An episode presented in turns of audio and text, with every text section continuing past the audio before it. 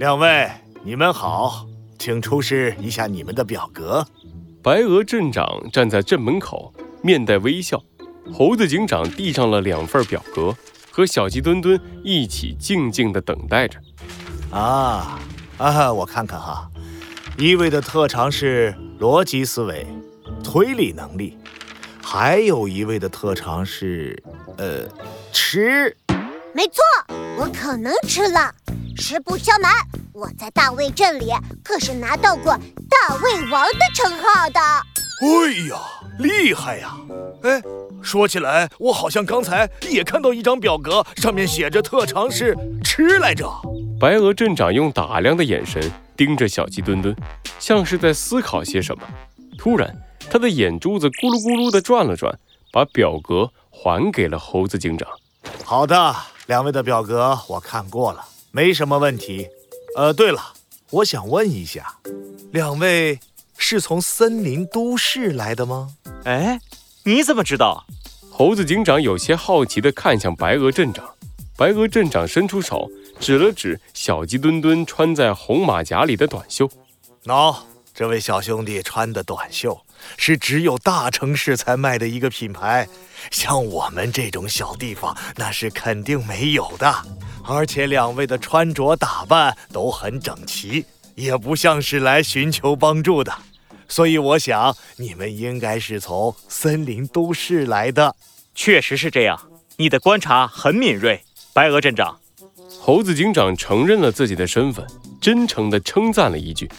白鹅镇长脸上的笑意更浓了，他从高台上跳了下来，伸出手做了一个请的动作。永动镇。欢迎两位的到来，就由我来带领两位参观吧，请走一号通道。一号通道，这里难道有很多个入口吗？呃，啊，呃，其实也就两个。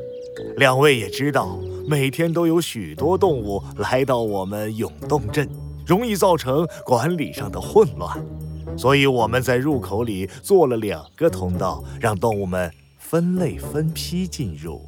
哦，原来如此。永动镇的城门打开了，露出了一左一右的两个通道。白鹅镇长抬起脚，带着猴子警长和小鸡墩墩，向着左边的一号通道走去。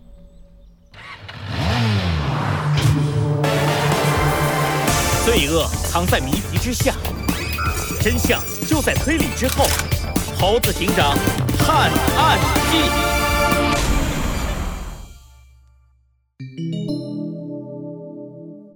涌动的秘密三。哎呀！吓死我了！小鸡墩墩刚走出通道口，就被周围突然传来的响声吓了一跳。猴子警长转过头，发现是好几只动物手里拿着刚放完的礼炮，在欢迎他们的到来。欢迎你们来到永动镇！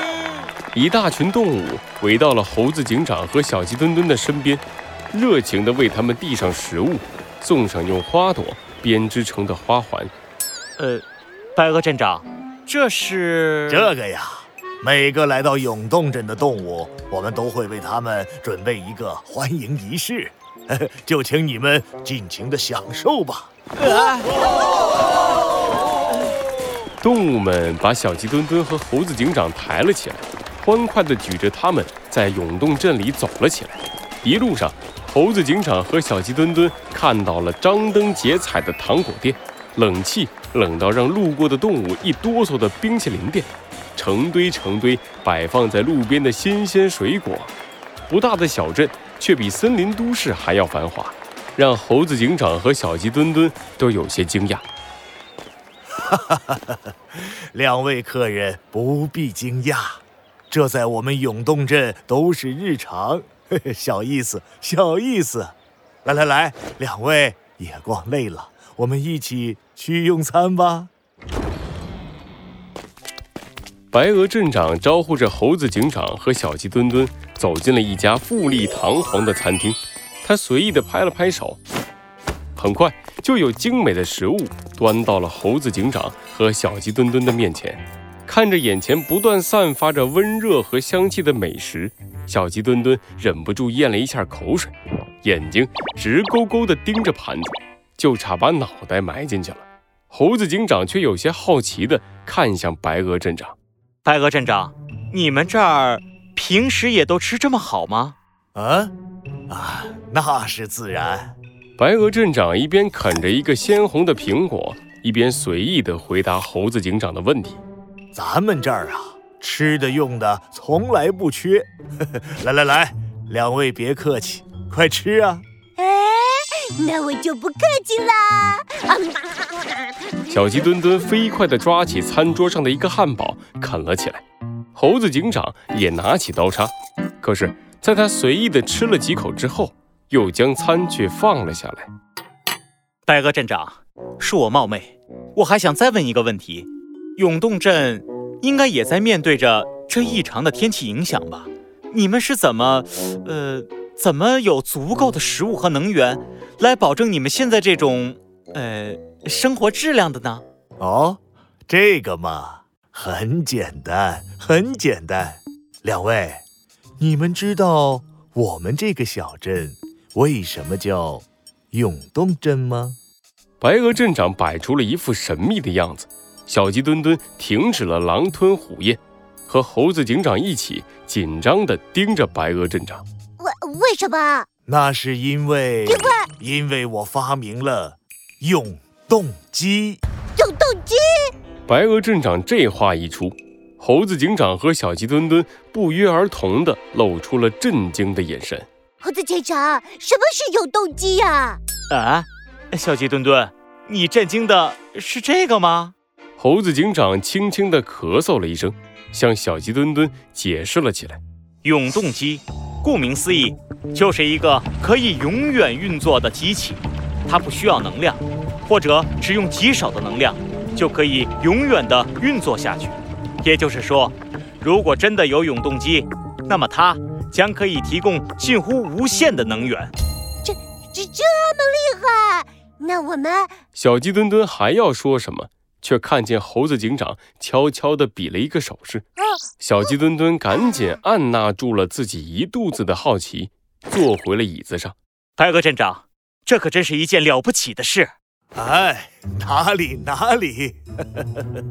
白鹅镇长脸上的笑意更浓了。紧接着，猴子警长坐直了身子，认真地看向白鹅镇长。白鹅镇长，我想提一个比较冒昧的请求，我们可以参观一下你所说的永动机吗？可以呀。啊我知道这个请求啊，可能有些过分，但是眼下森林都市遭遇到了危机，哎，可以。对呀，这有什么不可以的？